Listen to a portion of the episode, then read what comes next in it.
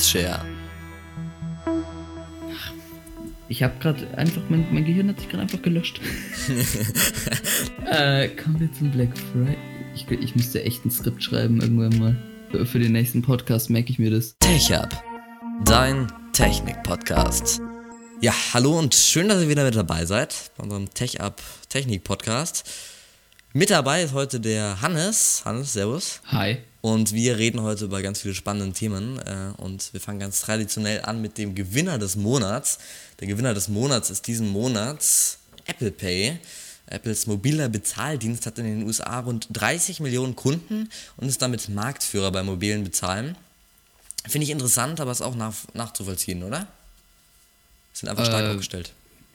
Ja, ich denke aber auch, dass äh, Google da definitiv äh, auch nachrücken wird, beziehungsweise sich ungefähr gleichstellen wird, dass so eine Art Duopol entstehen wird.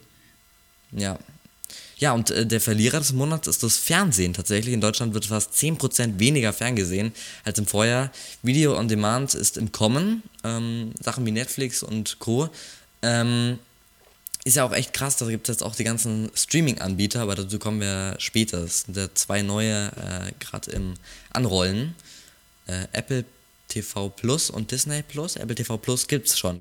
Ja, und wir starten gleich rein mit dem ersten Thema. Und zwar geht es darum, dass Autoradios ab 2020 mit einem DAB-Radio ausgestattet sein müssen, ab Ende 2020. Ähm, ja, da müssen die Radios in Neuwagen digitale Sender empfangen und wieder geben können, also DAB+. Äh, die Digitalradiopflicht gilt auch bei Heimempfängern mit RDS-Senderanzeige. Ausgenommen sind nur Kleinradios wie solche fürs Bad äh, sowie Geräte, bei denen der Empfang nur eine Nebenfunktion darstellt, beispielsweise Smartphones oder Soundbars. Finde ich echt einen coolen Schritt, dass man da jetzt eine Pflicht ähm, eingeführt hat dann ab Ende 2020. Ähm, ja, dann wird auch das Thema DAB Plus vorangetrieben.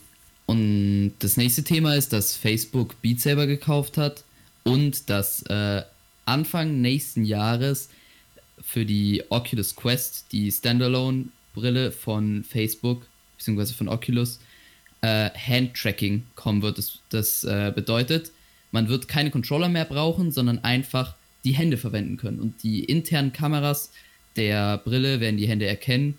Und das soll zum Beispiel auch in dem neuen Spiel Facebook Horizons, das auch irgendwann nächstes Jahr rauskommen wird, integriert sein, sodass man zum Beispiel bessere Gestik haben kann in Spielen. Ja, das hört sich gut an. Damit wird auch das Thema VR weiter behandelt. Kommen wir zu den Streaming-Anbietern. Wir haben es ja vorher schon angekündigt. Klassisches Fernsehen ist immer weiter auf dem Rückzug, während On-Demand-Streaming zulegt. Während sich mal bei Musik die pauschalen Monatsabos von Spotify, Apple und Co. durchgesetzt haben, da ist es bei Videos und Filmen eben nicht so einfach. Hier existieren Kauf, also man kann sich Filme kaufen, man kann sie mieten, das ist dann oft für 48 Stunden so, oder man kann eben diese unlimitierten Abo-Modelle nutzen, die unter anderem äh, Netflix äh, oder Amazon mit seinem Dienst Amazon Prime anbietet. Da wird dann auch teilweise dann eben zwischen Full HD und Ultra HD auch eben, gibt es einen Preisunterschied.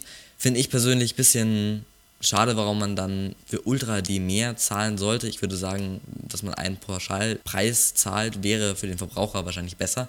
Man muss natürlich auch dazu sagen, bei, ähm, bei Netflix ist ja so, es ist ja nicht nur die Auflösung unterschiedlich, sondern auch die Geräte, mit denen man gleichzeitig schauen kann oder die Accounts, die man auf diesem Account erstellen kann. Genau, aber das würde ja theoretisch schon ausreichen als Steigerung, weil das wäre ganz cool, wenn man auch nur auf einem schauen, also wenn man jetzt alleine ist, dann braucht man nicht vier Geräte, ähm, sondern braucht man halt einfach Ultra HD und ein Gerät, weiß ich nicht, aber hat wahrscheinlich auch Gründe. Ähm, auf jeden Fall sind jetzt auch Apple TV Plus und, also Apple TV Plus ist ja jetzt schon da, aber äh, Disney Plus ist jetzt auch in Deutschland äh, bald im Kommen und diese Wachstumsraten, es gibt da echt hohe Wachstumsraten. Das sind ähm, in den letzten äh, Monaten, da stieg die Zahl der Abos um 28 Millionen an. Das ist echt, das ist echt ein Wort. Und solche Wachstumsraten rütteln bei der Konkurrenz auch ein bisschen auf, weil äh, ja, großes, weil es ein großer Markt ist auch. Und äh, bereits verfügbar ist Apple TV Plus. Äh, was würdest du denn schätzen? Was kostet das monatlich? Äh, Oder weißt du es? denk mal, die werden sich so einreihen wie, wie Netflix und äh, nicht Amazon. Amazon ist ja im Prime äh, inclusive. Das sind 4,99 Euro. Tatsächlich. Ach, das ist ja günstig. Das ist sehr ja günstig, ja. Im Vergleich. Es ja. ist wirklich günstig. Es ist wirklich Okay. interessant auch. Das ist wirklich auch im Vergleich zu äh, Netflix jetzt im billigsten Abo 7,99. Ist echt deutlich günstiger. Man muss dazu sagen, ähm, zum Start Anfang November, da fiel das Angebot von Apple TV Plus eher enttäuschend aus. Da musste man echt Abstriche machen ähm, bei, beim Komfort und auch bei den Funktionen. Ähm, aber immerhin gewährt Apple den Käufern eines iPhones, eines iPads oder eines Apple TVs oder auch Macs ein gratis Jahr Apple TV Plus. Ja, um das am Anfang halt so ein bisschen hoch zu pushen, ja, das Ja. legitim. Ist legitim. Und Disney, äh, das mächtigste Filmstudio, ähm, das startet dann Ende März in Deutschland für knapp 7 Euro. Da kann man auf bis zu vier Geräten gleichzeitig sowie in 4K sehen. Schau, das ist dann sozusagen, dass man einfach direkt schon bei 7 Euro äh, eigentlich Netflix Premium hat. So. Finde ich besser, muss ich sagen. Aber es natürlich auch, kommt natürlich auch, auch, auch auf den Content an, weil da werden dann vor allem Marvel-Filme zu sehen sein oder auch eben sehr viele Disney-Produktionen und äh, Disney hält halt sehr viele Rechte. Ähm, wer das auf ein Jahr äh, bezahlen will, der zahlt dann 70 Euro. Also 1 Euro mehr als Amazon Prime. Im Mai soll auch HBO Max von Warner Media folgen in Deutschland. Und aktuell wird äh, hierfür ein Abopreis von 15 US-Dollar genannt, zumindest in Amerika. Und da ist wirklich ein äh, Streaming-Krieg im äh, Aufziehen, so kann man das eigentlich schon nennen, weil wirklich ganz, ganz viele Streaming-Anbieter jetzt hat oder ganz viele äh, Medienunternehmen nachziehen und auch äh, eben davon profitieren wollen. Kommen wir zum nächsten Thema. Wie ist das eigentlich? Jetzt muss ich mal dich fragen. Äh, was muss es nicht die Passwörter nennen, aber, äh, wie merkst du dir deine Passwörter oder wie verwaltest du die? Ich hatte mir mal gedacht, ich nehme mir so einen Passwortmanager, aber ich habe schon eine längere Zeit lang irgendwie mehr oder weniger ein Passwort. Ich weiß, es ist unsicher, aber ich habe bei den meisten wichtigeren Sachen Zwei-Faktor-Authentifizierung. Ja. Und äh, ja, ich habe mehr oder weniger fast überall jetzt das gleiche Okay, Passwort. das heißt, äh, ihr wisst, wen ihr hacken müsst hier direkt. Ja. Ähm, musst, musst auch nicht weiter erzählen, du bist fein raus und es ist tatsächlich so, 30 Passwort Prozent Passwort. 30 Prozent der befragten deutschen Nutzer geben einer Google-Umfrage zufolge an, dass sie ihre Passwörter handschriftlich auf Zetteln notieren. Das sind 30 Prozent. Und jetzt Achtung, 70 Prozent verwenden das gleiche Passwort für unterschiedliche Konten.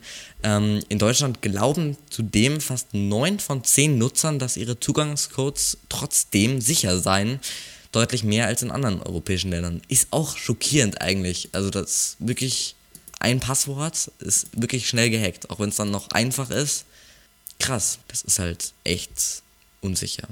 Und jetzt kommen wir zum Black Friday, wie das Ganze verlaufen ist. Der Black Friday war auf jeden Fall sehr erfolgreich für, für die großen Firmen auf dieser Welt.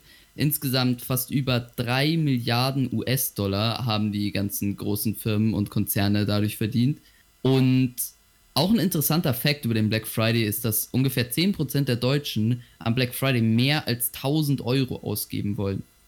Ist ziemlich krass, ist echt viel. Und ähm, es waren ja auch die Prognosen, dass ein sehr hoher Anteil in Mode und Accessoires gehen soll. Dann kam Sport und Freizeit, Mode- und Dekoartikel, Schmuck und Uhren, Spielzeug, TV und Hi-Fi, Smartphones und Tablets, Videospiele und Spielkonsolen. Genau. Was mich hier aber wundert, dass Videospiele und Spielkonsolen nicht so viel gekauft werden wie Mode und Accessoires.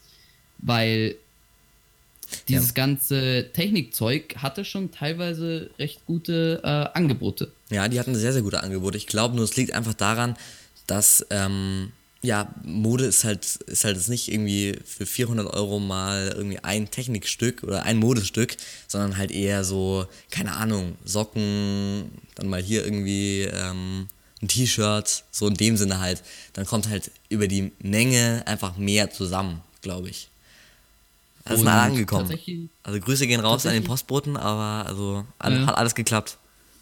Ihr habt auf jeden Fall einen guten Job gemacht. Dafür, dass da auf jeden Fall sehr, sehr viel bestellt wurde. Jetzt muss ich dir nochmal was fragen. Ähm, du hast in deinem Zimmer wirklich einen äh, sehr stylischen äh, Computer stehen. Ähm, sieht fast so aus wie ein Quantencomputer. So, was, Statement von dir dazu? Einfach nein oder? Äh, nein. nein, okay. Aber tatsächlich. Leider nicht. Leider nicht. Aber tatsächlich gab es einen Durchbruch äh, beim Quantencomputer. Das verspricht auf jeden Fall Google. IBM bezweifelt tatsächlich aber eben dies. Und zwar ähm, lassen sich plötzlich Probleme berechnen, die selbst die bislang schnellsten Supercomputer nicht schaffen. Das hat Google am Ende Oktober ähm, in, der, in einer, einer, Pressekonferenz mitgeteilt. Ähm, und zwar soll ähm, ein Chip namens Sycamore eine Berechnung in nur 200 Sekunden äh, durchführen können, äh, für die der derzeit schnellste Rechner der Welt 10.000 Jahre benötigen würde. Auf den ersten Blick könnte das den Durchbruch der Quantenprozessoren bedeuten. Genau, aber Google läutet damit sozusagen, wenn diese Aussage stimmt, ein neues Zeitalter ein. Ob das System aber wirklich den lang ersehnten Durchbruch darstellt, ist umstritten. Aber ich glaube, es wird spannend in nächster Zeit. Es wird wirklich spannend und es passiert auch weiterhin viel. Und wenn ihr mehr von unseren Podcasts hören wollt, dann schaltet doch einfach das nächste Mal Folgt auch wieder uns auf ein. Spotify. Folgt uns auf Spotify, das macht auch Sinn. Und Anregungen, Wünsche und Kritik gehen wie immer an podcasts.karls-share.de. Ja, dann sind wir durch. Ciao. Servus. TechUp, dein Technik-Podcast. Anregungen, Wünsche, Kritik, schreib eine Mail an podcast.karls-share.de. Karlsshare